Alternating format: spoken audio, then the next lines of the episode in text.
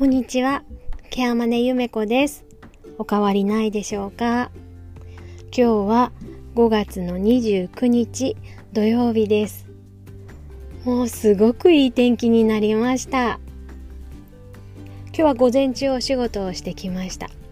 で同僚がですねなんか今日は副収入があったからって言って、えー、とみんな仲間内にランチをおごってくれました。と言ってもあのテイクアウトなんですけどね。あのランチをおごってくれたのでその美味しいランチをいただいて今から、えー、とお休みに入る前の時間です。いつものお気に入りの公園にやってきました。今日はとてもいい天気なので小学生の男の子たちかな子供たちかなあのサッカーをしています。あのグラウンドいっぱいに走り回ってあのすごく元気ですね。今日は風もとっても気持ちいいですしあの5月のさつきもとっても綺麗に咲いているのでなんかくつろげますね。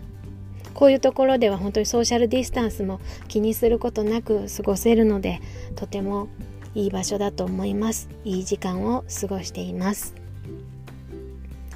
今日は午前中あの意見訪問がありまして、えっと、養子縁の認定の方のお宅の契約の動向に行ってまいりました。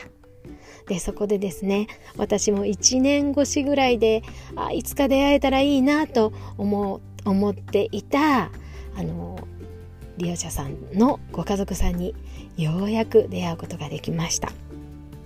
えー、今日訪問した利用者さんのお宅の娘さんなんですけれども、まあ、この娘さんは、えっと、障害が終わりでして実はつい最近入賞されてしまったわけなんですけれどもこの娘さんが描かれる絵というのがですね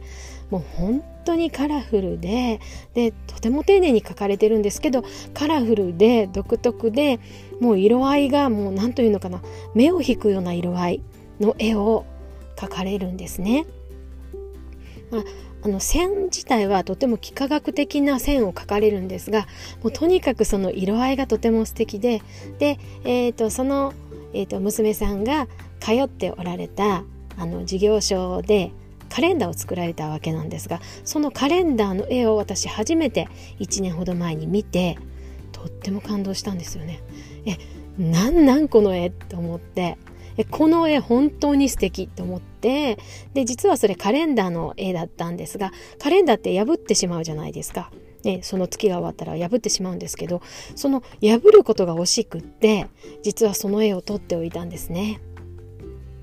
なんかこういう柄の服があったら素敵だろうなとかあこんな絵があの例えば小物であったりとかポーチになったら私絶対買うよなっていうぐらい本当にもう私好みの絵を描く人だったんですね。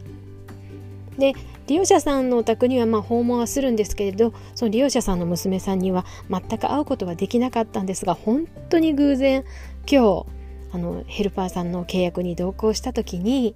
帰ってこられた娘さんに会うことができました